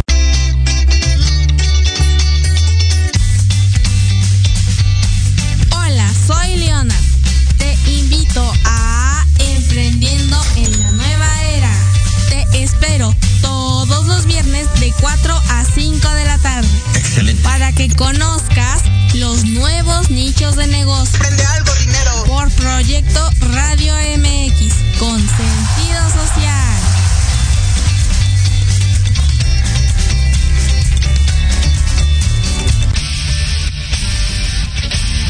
No te pierdas todos los viernes de 6 a 7 de la noche el programa La Sociedad Moderna, conducido por Jorge Escamilla H. Un espacio en el que buscaremos con el apoyo de nuestros invitados descifrar las características del mundo social y tecnológico en el que vivimos. Un hashtag semanal, especialistas, diversión, música y cultura te esperan. ¿Y tú ya formas parte de la sociedad moderna? Descúbrelo por proyectoradiomx.com.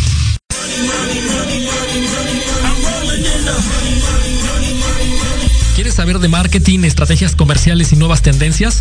Te espero aquí todos los viernes de 7 a 8 de la noche en Let's Talk Marketing, conducido por Héctor Montes. Hablaremos con expertos y analistas para darte prácticos y efectivos tips para tu negocio. Solo por Proyecto Radio MX, la radio con sentido social.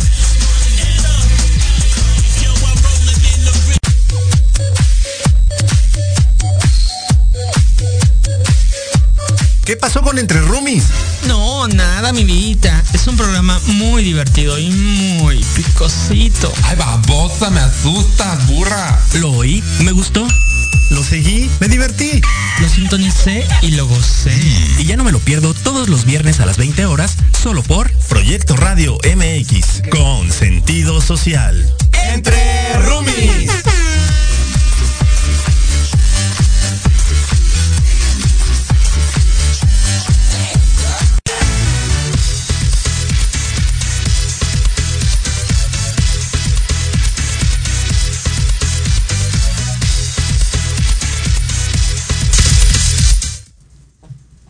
Ya regresamos aquí a Remate Informativo, noticiero matutino. Muchísimas gracias. Y bueno, ya tenemos aquí a mi querido Catalín con lo mejor de los deportes. Bienvenido. Hola a todos, un saludo Alejandro, un gusto estar aquí ya en el estudio de nuevo, después de ausentarnos un ratito, ¿no? Con un montón de información.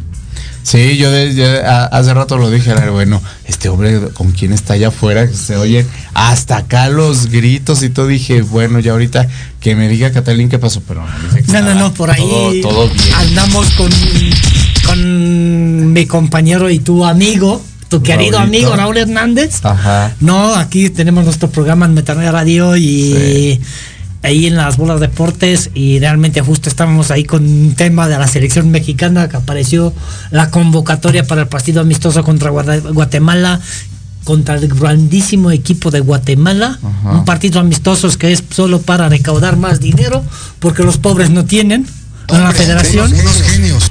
¿No? Y entonces realmente se trajeron por ahí dos, tres jugadores, se trajeron a Muñoz de, del Arsenal, se trajeron dos, tres chavitos de por ahí, pero ¿a qué los traes? A un partido que realmente puedes hacerles más daño que hacerles competir contra quién o con quién van a competir. Ellos entre ellos de alguna otra forma porque tampoco son es una selección de 18 jugadores que realmente no te sirve de competir. Hay que traerlos a competir en algún partido y con realmente con presión que los veas porque en un partido amistoso pues una cáscara al final y puede servirte o no puede servirte, puede ser más contraproducente que producente para los chavos, ¿no? Y un equipo como Arsenal que te preste a su jugador de 19 años, que para ellos ya es como un prospecto muy interesante, pero te lo trae, se, les- se lastima y él puede perder su lugar allá. Si es fecha FIFA y lo convocas, pues ya no, no, no te pueden decir nada. Pero si es si es un partido amistoso y al final intervenciones y todo y, y se va el jugador y se lastima, imagínate que se hace un- una rotura de un ligamento, algo serio de seis meses, ¿de qué te sirvió traer al joven? En un partido que realmente no sirve de nada. Es que eso es el de- gran detalle, no sirven de nada. Por ejemplo, lo que hizo, por ejemplo, en Europa la UEFA y la FIFA fue intentar inventarse algunas competiciones de menor rango, menor nivel, pero son algo donde hay un premiecito, donde los partidos ya son más oficiales, no son tan amistosos, no, donde ya cambia, no hay tanto, ¿cómo se llama? Cambios, no hay tantas cosas, ya es, ya es diferente, ya compites diferente, y quién va y quién no va, ¿no? Entonces vas, dices, ah, este partido quiero probar a tres, cuatro jugadores jóvenes, lo- lo- los meto en la National League, no los meto en la Eurocopa o en el Mundial, la clasificación del Mundial. Pero la National League la puedo perder, pero ahí puedo probar jugadores. Pero en un partido amistoso no sirve de absolutamente nada y por eso yo quería correr, por eso escuchabas que digo, ya no, deja de hablar de eso porque eso no sirve. ¿No? Bueno, pues así, así pasa. Sí, sí. O sea, la gente tiene Hay sus cosas diferencias, unos opinan de una forma y otros Sí, de sí. otra. O sea, No, no, no. Y sí, es un depade que a veces no, no- nos ponemos un poquito intensos. Intensos. Y más tú, ¿eh? Sí, yo Porque sí. hasta acá se oía el. "Ah", Yo dije, bueno, ¿qué está pasando con Talín? Dije, ¿entregan al No, polio porque o qué? hay, o hay- sea, hay noticias más interesantes, creo Pero a ver, yo.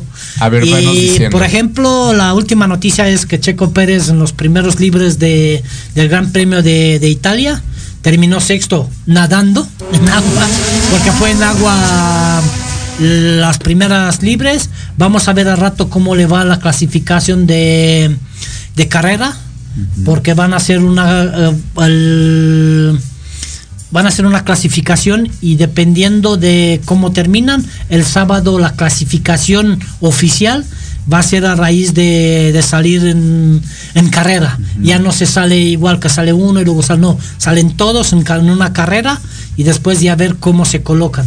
Entonces realmente va a estar muy emocionante esta carrera y por ahí se, se medio dice que es posible que, que la, la clasificación del sábado sea en agua y a lo mejor incluso hasta la carrera. Entonces, este fin de semana va, a- va a haber muchísima emoción en, eh, en Italia, donde los Ferraris ahorita mismo están volando, volando realmente. Por ahí Alpine van trayendo un, un- una pieza nueva a sus coches. De momento lo van a probar en uno solo. Como Ocon tiene cierto nivel de puntos y así, no quieren arriesgar el coche y Alonso va a probar el- la pieza y dependiendo cómo le funcione a Alonso, pues lo van a implementar en el otro coche.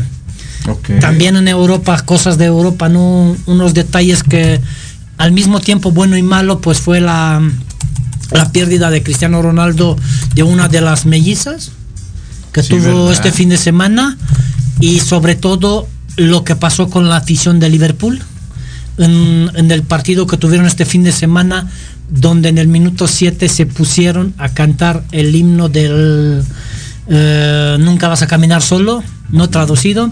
En inglés, lo, cam- lo, lo que al minuto 7 se pusieron a aplaudir, a cantar el, el himno de Liverpool, porque justo y, y con las camisetas, con algunas camisetas en las gradas de, Cristiano Ronaldo fue un- una cosa impactante. Yo vi, estaba viendo el partido en, en vivo, ya sabía que iba a pasar eso, pero creo yo que a veces, muchas veces lo- el periodismo, a veces le perdemos importancia a muchas cosas por anticiparte las cosas. Creo que era mejor no hacerlo y dejarlo que se viva diferente. La, el impacto creo que hubi- hubiera sido diferente. Creo que para él fue igualito y a él después agradeció las redes sociales y todo, pero realmente un gesto muy bonito de una afición que es muy rival con el Manchester United. Es una rivalidad de pero años. ¿Por qué? ¿Por qué siempre fue eso, eh? Catalí. porque siempre han sido lo- los dos equipos que han peleado las ligas, mm, en Inglaterra las copas, todo. Todo, final de Champions, todo. Entonces es una rivalidad que se da en el fútbol como aquí, América Pumas, América Cruz Claro. Azul o Guadalajara, ¿no? Que al final, a la época, cuando tú vas disputando muchos títulos y uno pierde, uno gana, pues se, se va haciendo una rival. Cuando tú no disputas ni un título con otro equipo, pues nunca vas a tener una rivalidad como tal.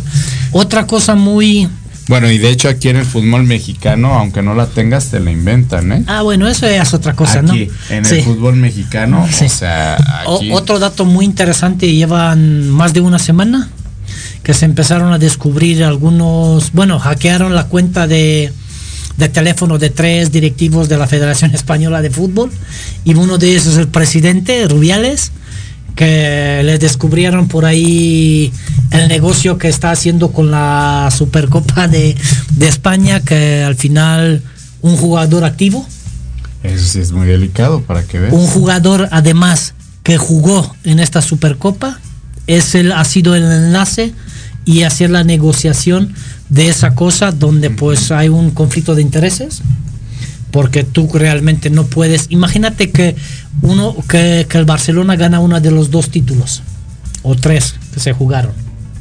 En qué problema hubiera sido todavía más la, la federación y haya por ahí algún arbitraje sospechoso, porque en ese tipo de conversaciones com- como, están, todavía no han, creo yo que todavía no han terminado, todavía les faltan, pero lo van, lo van dando de a poquito. Y además lo que hicieron eh, lo, eh, Piqué y Rubiales se adelantaron las conferencias de prensa, creo que era mejor callarse, esperar todo y luego hablar, porque poco a poco le van saliendo y se van sacando cosas más raras. Y después de que tú hablas unas cosas, te sacan cosas que digas, ¿y ahora qué digo? Porque ya hablé. Entonces creo yo que por ahí se equivocaron, creo yo que Rubiales lo mejor, y lo ha dicho en mis programas, debería de dimitir para quitarse de dudas y de sospechas, pero como también la lucha es muy grande de llegar a ese poder y Rubiales por ahí tiene un problema, un conflicto interno en sí mismo, de que el presidente de la Liga de España gana mucho más que él, tiene un poder un poquito mucho más que él, porque no es lo mismo. Él dirige una federación que a veces no puede ser todo, que quiere a lo mejor. Pero, por ejemplo, Tebas sí hace mucho más que él. Entonces, por ahí se habla de que, y además, que él tenía comisiones del 15% de todo el dinero que la federación recaudaba de, de ciertos eventos y así. Y ahorita ayer declaró, después de que vio que ya lo acorralaron por todos los lados, de que de- salió y declaró y dijo que va a regresar todos los comisiones y que ya va a quitar las comisiones que el comisión del 15% que se llevaba. Ya llega tarde porque no ha hecho eso transparente antes.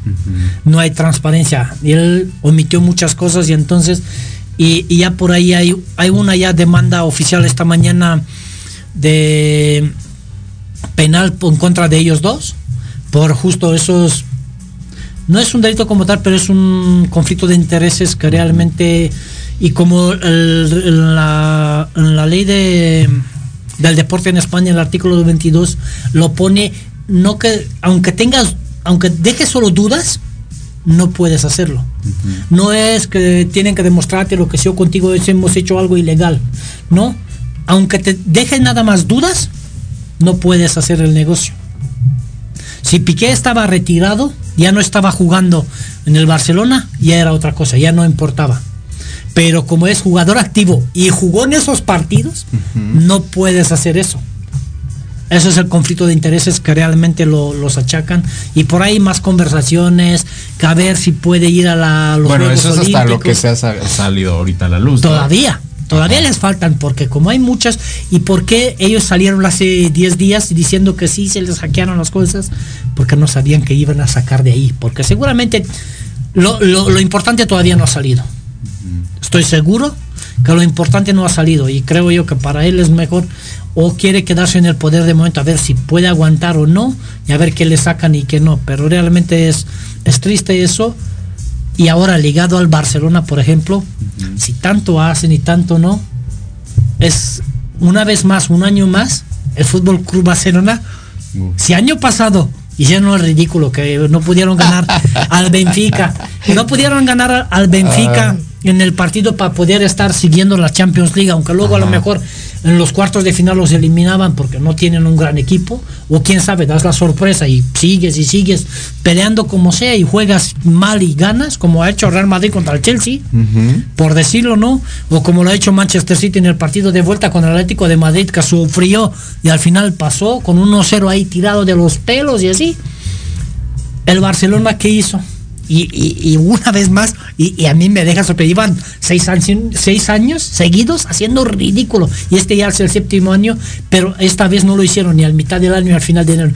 Esto lo empezaron desde el primer, de los primeros meses del año, donde el partido de vuelta contra el Eintracht de Frankfurt, donde en el Frankfurt empataron a uno y pusieron la excusa que el césped, que no pudimos jugar bien, y en su casa perdieron 3-2, aunque por ahí podía haber sido peor, pero lo peor no fue eso que no se calificaron a la fase, las semifinales de, Europa League.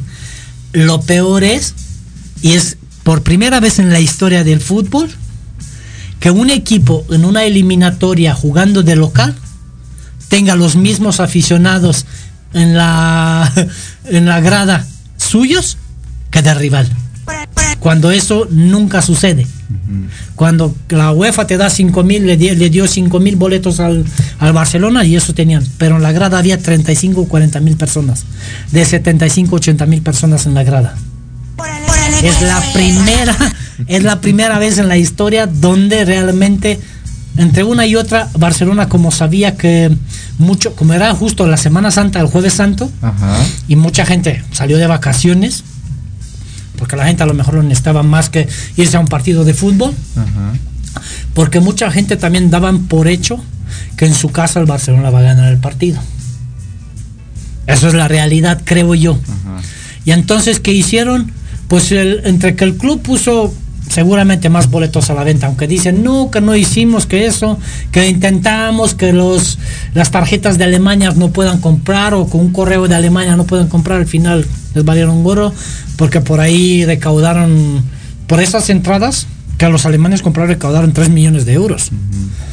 Y como el Barcelona tiene las deudas de 1.500 millones de euros y no tiene dinero ni para comprar pipas, imagínate entonces que de alguna otra forma para ellos estuvo bueno que eso, pero creo yo que el club incluso, y estoy seguro que los directivos, aunque no lo dijeron porque no van a decir las cosas, dijeron, "Ah, no nos importa si vienen 30 mil, nosotros nos llenamos un poquito los, bol- los bolsillos, los ganamos y ya se van para su casa. La realidad fue otra en la cancha porque un equipo bien preparado y bien entrenado y bien, como los vieron en la, en la ida, ¿no? Cómo y dónde los atacaron, donde más les dolía y les ganaron. Y en minuto 90 iban perdiendo Barcelona 3-0.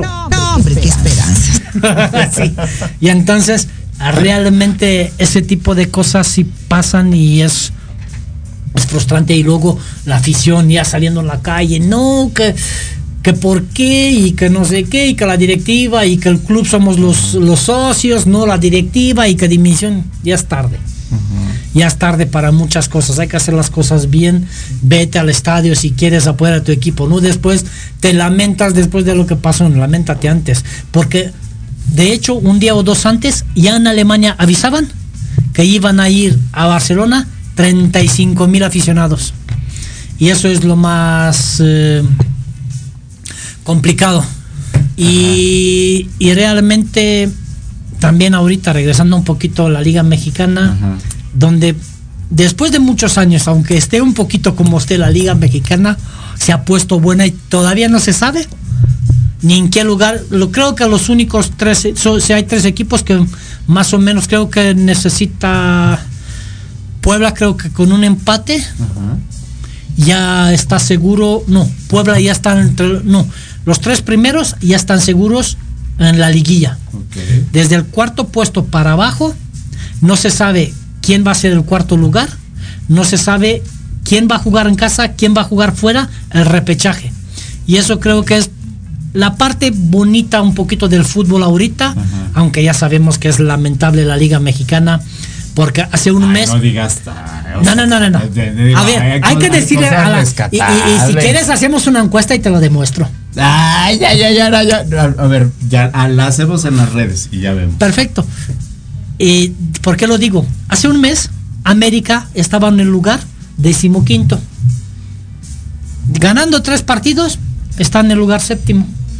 Y tiene posibilidad, si gana a Tigres y si gana a Cruz Azul, puede estar en el cuarto lugar. Entonces tú me dices, y, y hace un mes y medio echaron al entrenador porque no jugaban a nada, disque. Y los mismos jugadores están jugando a otra cosa. Y tú me explicas por qué, porque me voy yo y vienes tú, ¿van a jugar diferentes los jugadores? Claro que no. Como le ha pasado ahorita a Chivas, lo mismo. Se fue el entrenador y Hop ganaron. Qué casualidad, ¿verdad? y ahorita ya verás León que le va a pasar lo mismo. Pues bueno, vamos a ver. Hacemos la encuesta, ¿va? Ya, ya, ya, ya definimos, ya que digan, ¿va? Catalín, nos tenemos que ir. Muchas gracias, Catalín. No, de nada. Gracias, gracias, gracias. A ti, a ¿Estás- ustedes. ¿En qué redes sociales estás, Catalín? Pues estoy en las bolas deportes en Facebook. En Facebook como Catalín Pricop, las bolas deportes, la página de, de Catalín Pricop, las bolas deportes, ahí donde encuentran las noticias de, de último momento del deporte. Muy bien. Y su polémica. Y su Porque este hombre es polémico. De verdad, de verdad. Nosotros que estamos aquí adentro que lo guiamos y que bueno, ¿qué está sucediendo allá Hay afuera? que ponerle pasión. Bueno, vamos a un corte y regreso con el remate cultural. No se vayan. Espectacular y fresco. De venta en Barber Corner Store. Manzanares número 1, esquina con calle de Roldán, Cuauhtémoc, Ciudad de México. Facebook Barber Corner by Daily o al teléfono 55 64 20 74 34. Huella House.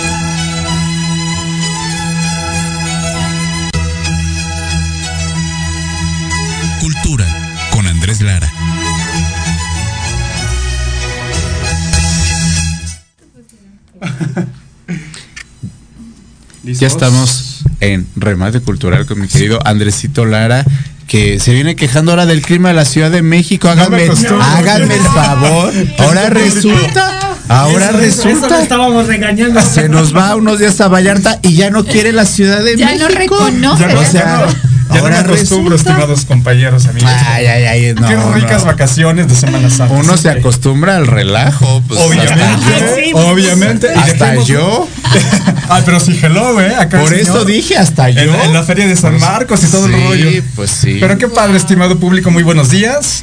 Hoy es el Día Internacional de la Madre Tierra, señores. Así es que, Sí. pues es una fecha muy, muy este, loable para reflexionar todo lo que estamos haciendo como seres humanos aquí en el planeta Tierra. Y los invitamos a seguir cuidando nuestros recursos naturales, nuestros ecosistemas, el agua. El agua es importantísimo, señores, que ahorita eh, aquí en la Ciudad de México hemos estado teniendo escasez de y han sido este, tandeos en ciertas alcaldías. Así es que, pues es parte de todos que vivimos en este, en este planeta Tierra, cuidarlo, enaltecerlo y este y sobre todo enseñarles a nuestras nuevas generaciones, a los niños a, a tener conciencia ambiental, que de verdad ahora sí este, se están eh, eh, enfocando más las, las, las, las problemáticas de los, del clima y de toda esta cuestión de ambiental. Así es que es una fecha muy muy proactiva para reflexionar. También es el Día Internacional de las tiendas de discos, ¿sabían? Pero ya ni existe. ¿Cómo que no? Se O están, sea, se están revalorizando. Eso es de la década anterior. Bueno, Exactamente. exactamente. Eh, yo digo, no existen tiendas de discos cuando eran discos. Claro, claro, claro. Ahorita Entonces- ya son este Pero fíjate que hay iTunes una, y hay una modalidad cosas. que nuevamente se están este, vendiendo los LPs, los, los que de chavitos Ay, sí, teníamos. pero carísimo. Están carísimos, pero están muy padres. O sea, está nuevamente de moda. Y aparte, perdón, eh, tienes que comprar nuevamente en dónde Claro. tocarlos. Porque en Yo sí. aquellos entonces sí teníamos los De- estéreos y déjame todo. presumirte que yo sí tengo mi, mi, mi consola y mi tocadiscos. Pues eres de los es afortunados que- porque yo en mi caso las que tenía ya ni una sirve. No, pues hay que mandarlos a arreglar. o sea, Sí. se, se arregla eso. Hay que arreglarlos. Y se ven padrísimos, pero bueno. No, no, no. Y, y créeme que dentro de unos años van a valer mucho Por dinero. supuesto, por Se supuesto. revalorizan. Sí. Bueno, Bueno, pues una, una fuerte abrazo a toda la gente que se dedica todavía a la compra-venta de discos, todo ese rollo que vemos tiendas en, en el centro histórico, hay muchos puestos Sí. callejeros, todo esto. es No, que- de, de hecho, Ah. de hecho en España hay un grupo ahorita mismo, como no vengo preparado exactamente para eso, Claro, pero hay un grupo que lanzó un vinilo ahorita mismo aparte de un CD. exactamente. O sea, La gente va a volver a hacer eso. Sí, claro, claro, claro. Para, no- para la nostalgia y para enseñarte otra cosa a la gente. Hay que, hay que volver a empezar de nuevo muchas Así es. cosas. Y no dudo que después otra vez el cassette. Pues estaría genial. Yo me quedo con todo lo El de cassette antes. creo yo que ya es un poquito más obsoleto. impráctico. Oye, ¿te acuerdas- No, y sobre todo con el que se enganche la banda y Y cuando los, cuando los rebobinábamos con la plumita, ¿no? Sí, sí, sí, sí. Mejor borro cassette. Borro cassette, como la canción de cierto Maluma. reggaetonero. Bueno, ya Exacto. dijiste. Rápidamente, señor, esta, esta semana de abril tuvimos muchas este, efemérides y empezamos con el lunes 18, que fue aniversario luctuoso de Guillermo González Camarena, Sí. inventor de la televisión a color. Es correcto. El martes 19 celebramos el aniversario luctuoso del, del señor Octavio Páez, gran poeta de México, que falleció en 1998. Para el miércoles 20 de abril eh, tuvimos la el aniversario luctuoso del gran mimo de México, Cantinflas, que falleció en el año de 1993. Para el jueves 21 de abril se conmemoró la fundación de Roma, aquella leyenda de Rómulo y Remo de los gemelos y que fueron amamantados por la loba, ahí en las siete colinas de Roma, que es donde se fundó la, la ciudad. El día de hoy es aniversario luctuoso del que fue presidente de México, Nicolás Bravo, y también héroe de la independencia, que falleció un día como hoy, en el año de 1854. Para mañana sábado 23 de abril tenemos el aniversario de la fundación del, de la heroica Escuela eh, Naval Militar de México, que se fundó en el año 1897. Y para el domingo 24 de abril tenemos el aniversario luctuoso del compositor musical eh, Manuel M. Ponce, que falleció en el año de 1948. Muy Así que tenemos ahí las efemérides de esta semana. Corremos rápido para esta Semana Santa, que bueno, ya aquí Ya obviamente terminó. platicaste de que anduviste por San Marcos, en la feria, Aguascalientes, Zacatecas, todo Nunca este había ido y me la pasé Padrísimo. genial. Déjenme pasé decirles genial. que, bueno, nosotros anduvimos por Puerto Vallarta y créanme que fue bien padre el, el, vaya, este, saber que ya se están eh, moviendo todas las cuestiones de turismo, economía. Este, muchísima gente en Puerto Vallarta estaba al mil por ciento.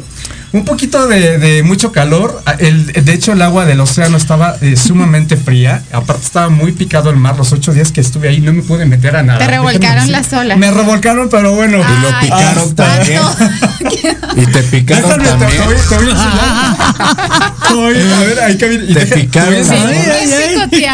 Te todos mis raspones para que veas que. No, no, no, esto es por andar en la arena haciendo lo que no. Exacto.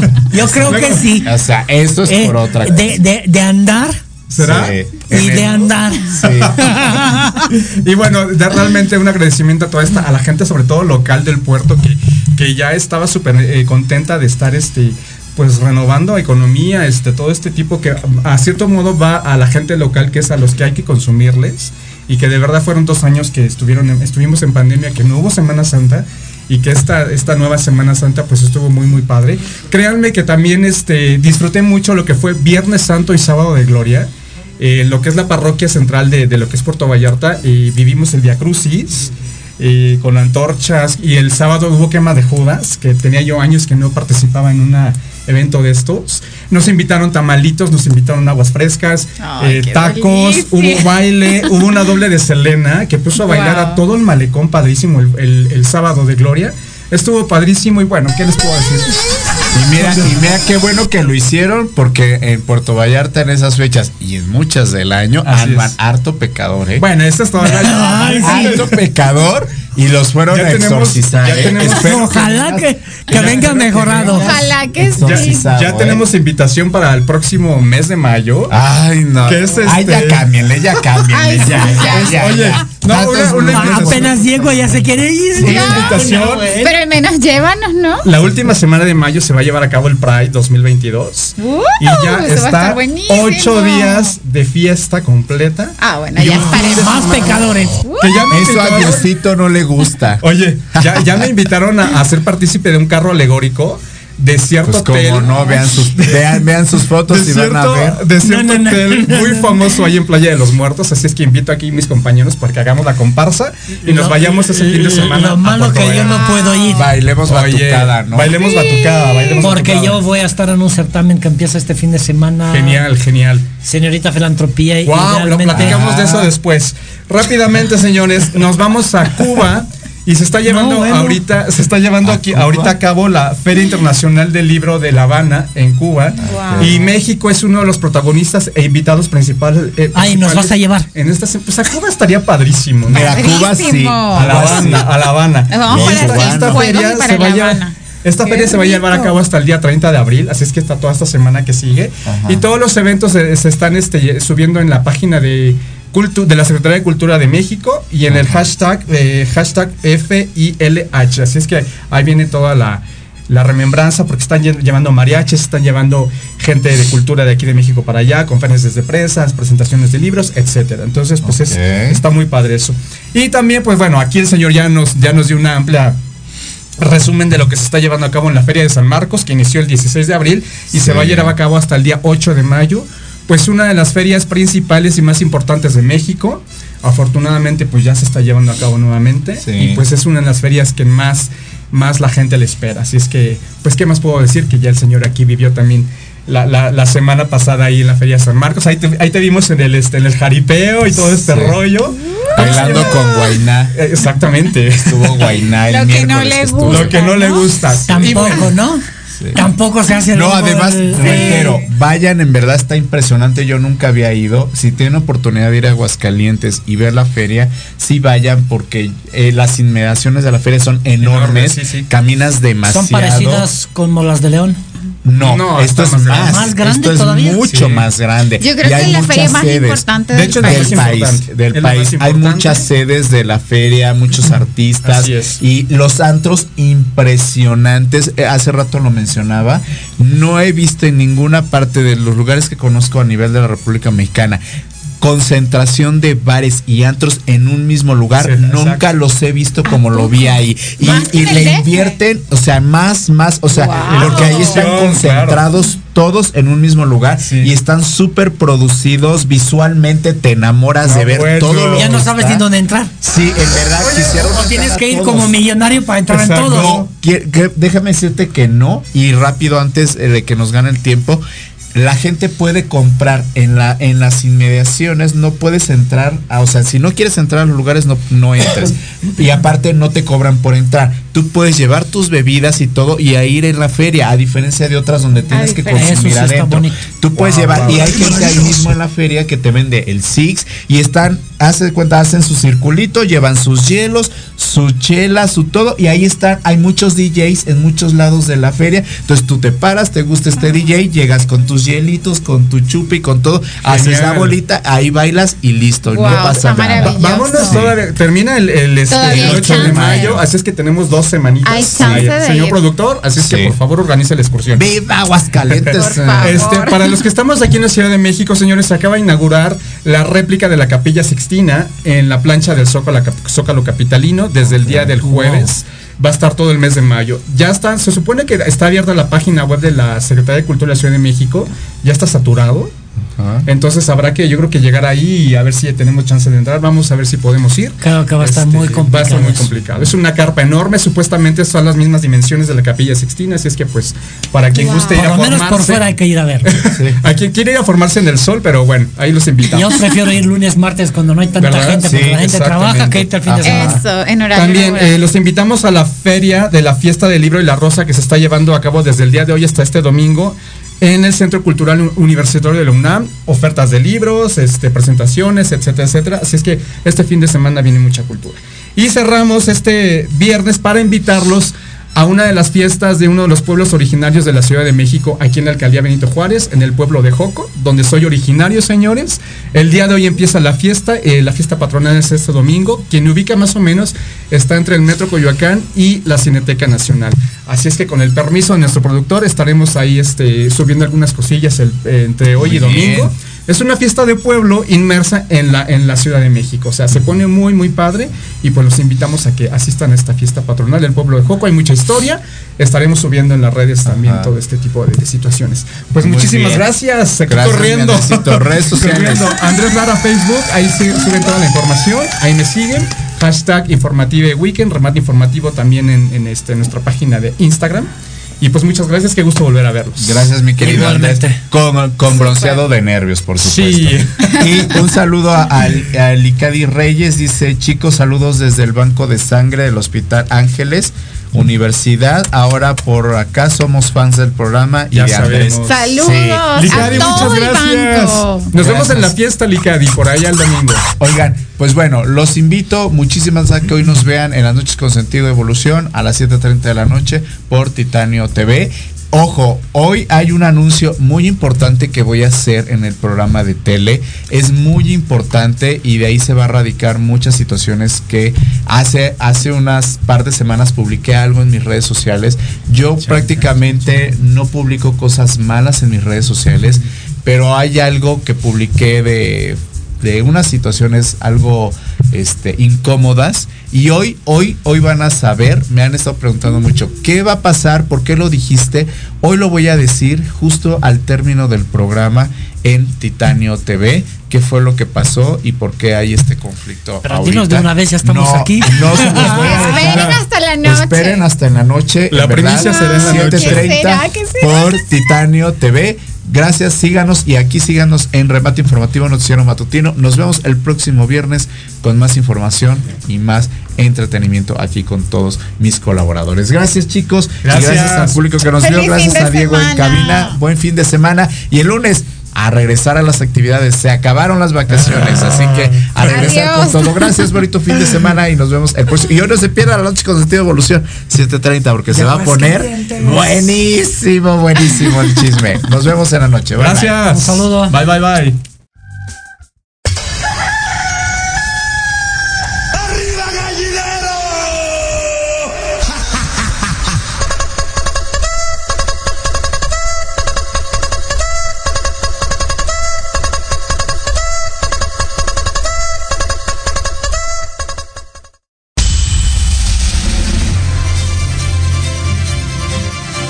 Gracias por su preferencia, por habernos sintonizado en una nueva transmisión de Remate Informativo, su noticiero matutino, segunda temporada.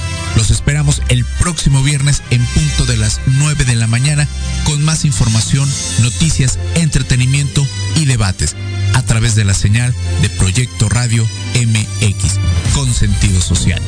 Redes sociales, remate informativo, noticiero matutino, Facebook e Instagram. Hasta pronto.